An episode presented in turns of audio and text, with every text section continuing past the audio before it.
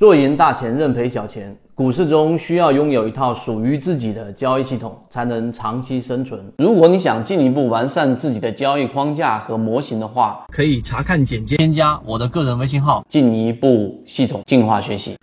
很多时候，我们一部分刚进入市场的人之所以会不赚钱，不仅仅是因为技术问题，而是因为思维模式上不一样的这一个点导致你亏损。所以今天我们不讲技术分析，今天我们讲一个思维模式，就是富人思维的其中一个点。好，最近我们在圈子里面给各位去讲，穷人思维、富人思维之间的区别，其实还是很大的。为什么呢？因为我们五六七圈子里面的所有资金体量都相对比较高的人，然后他们整体操作都非常非常的不错，无论是连续性抓涨停板的，还是比较稳步上行的，以及我们最近讲的四季鼎立又继续冲了七个点，今天有望冲到涨停板。那么穷人思维跟富人思维的差距在什么地方呢？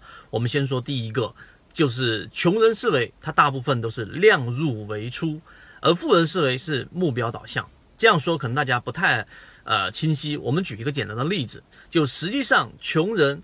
他想买一个房子，他会算一算，哎，我这个月工资是多少？这个房子是多少钱？然后呢，我再根据我每个月的工资来衡量一下，哎，到底我要每个月还款多少？最终我能不能买这个房子？这个就叫做量入为出。而富人思维就不一样，富人思维是我如果要买一个别墅，我要买一个大房子，那这个房子多少钱？好，假设它是四百万，或者三百万，或者五百万，那。你有这一个目标之后，最终你再把它往前倒推，说那我要每个月挣多少钱？我要每一年挣多少钱？我要从什么地方去挣钱？然后这样沙盘倒推，最终他就得出一个自己的一个大概方向。那么这个就是富人思维。最后的结果一定是穷人思维。这个房子如果一算下来，哎，我好像不足够，那我就先不买这个房子了。大家也看到了，如果你在零七零八年，然后甚至更早之前，你买了房子，买了一套上海的房子，买了一套天津的房子，买了一套深圳或者广州的房子，那现在你很容易就上升为一个千万富翁，对不对？所以这个是富人思维跟穷思维的差异。到我们的交易里面，其实也是一样的。大家要注意，其实很多人去了解过。啊，真正做股票交易里面持续稳定赚钱的，在现在这个社会里面，大部分人都是有使用工具的。而穷人思维的思维是什么呢？说，哎，你给我一个股票，你给我这个赚的钱，然后你给我推荐一些股票，我赚钱了，然后呢，我就可以去啊参与到这个你自己所说的工具也好，然后方法也好，等等等等也好，这是穷人思维。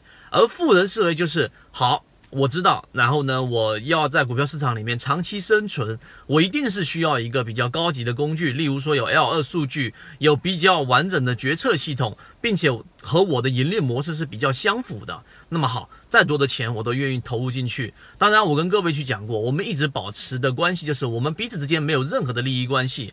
我讲这个点是告诉给大家，作为普通的散户。尤其像现在整个牛市的已经开端万亿成交量的时候，如果你手里面还是用着我们所说的均线 MACD 去网上去收集信息，然后呢靠别人推荐，最终这波行情我我自己判断和我身边自己了解到的，大部分都是不赚钱的。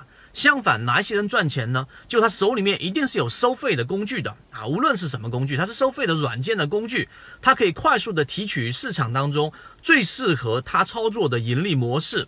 他比较熟悉的这一些操作的个股，以及他能够快速的去捕捉到，然后快速的下单，抓到市场的龙头也好，龙二也好，这就是赚钱的思维。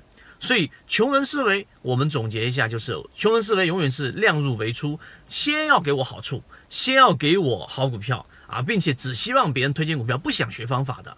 所以在我们圈子里面做减法，我们会把这样的人咔咔出去。啊，这个是穷人思维，而富人思维是我愿意先投入，因为我知道啊，走路和开车是不一样的，开着这一个大众和开着路虎、开着奔驰又是不一样的。那工具越好，那至少在某一个阶段，至少在起点上，我是强于普通散户的。